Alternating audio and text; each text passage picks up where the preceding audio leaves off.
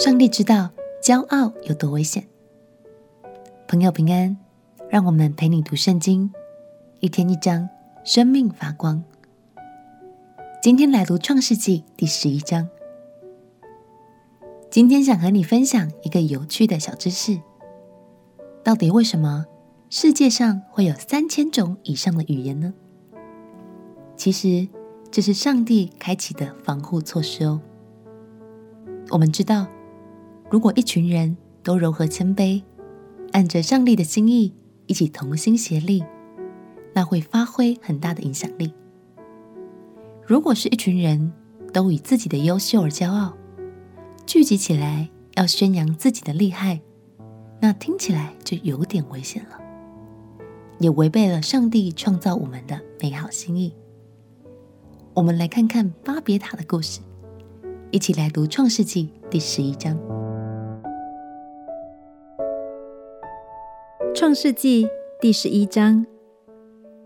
那时，天下人的口音、言语都是一样。他们往东边迁移的时候，在示拿地遇见一片平原，就住在那里。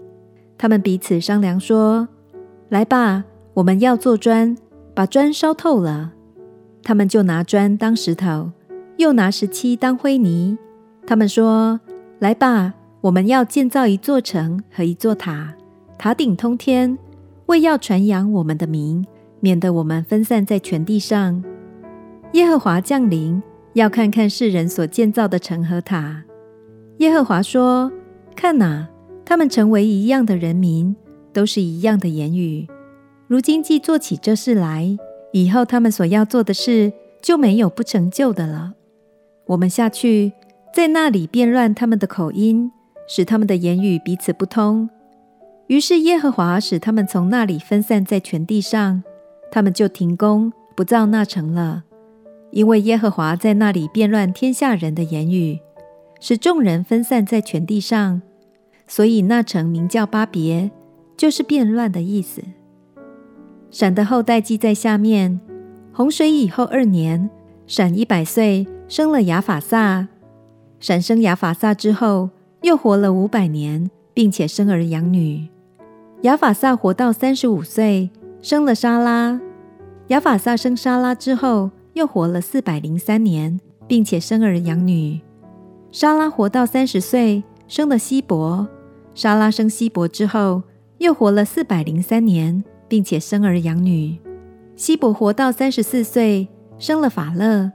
希伯生法勒之后，又活了四百三十年，并且生儿养女。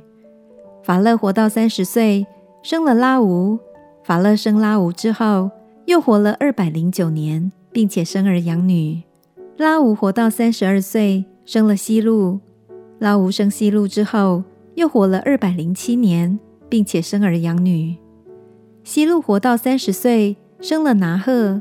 西路生拿鹤之后，又活了二百年，并且生儿养女。拿鹤活到二十九岁，生了他拉。拿鹤生他拉之后，又活了一百一十九年，并且生儿养女。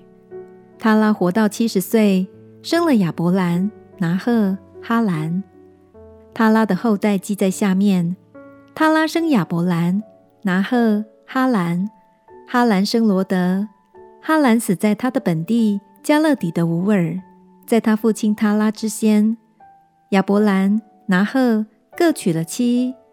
亚伯兰的妻子名叫撒莱，拿鹤的妻子名叫密迦，是哈兰的女儿。哈兰是密迦和异家的父亲。撒莱不生育，没有孩子。他拉带着他儿子亚伯兰和他孙子哈兰的儿子罗德，并他儿父亚伯兰的妻子撒莱，出了加勒底的乌尔，要往迦南地去。他们走到哈兰，就住在那里。他拉共活了二百零五岁，就死在哈兰。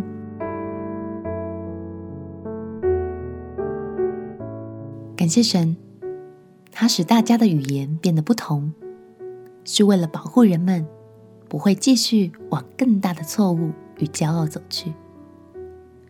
其实神大可直接推倒巴别塔，但是他知道问题的根源。用更有智慧的方式使人们停下。有时候事情没有照着我们的期待发生，也许就是神正在调整我们的态度。他总是知道什么对我们的生命是真正有益处的。明天就让我们继续沿着刚刚读到的闪的家谱，进入信心之父亚伯拉罕的生命故事。我们一起来祷告。亲爱的主耶稣，求你使我远离骄傲的危险，在每件事上都能有你的爱来帮助我调整方向。祷告奉耶稣基督的圣名，阿门。陪你读圣经，我们明天见。耶稣爱你，我也爱你。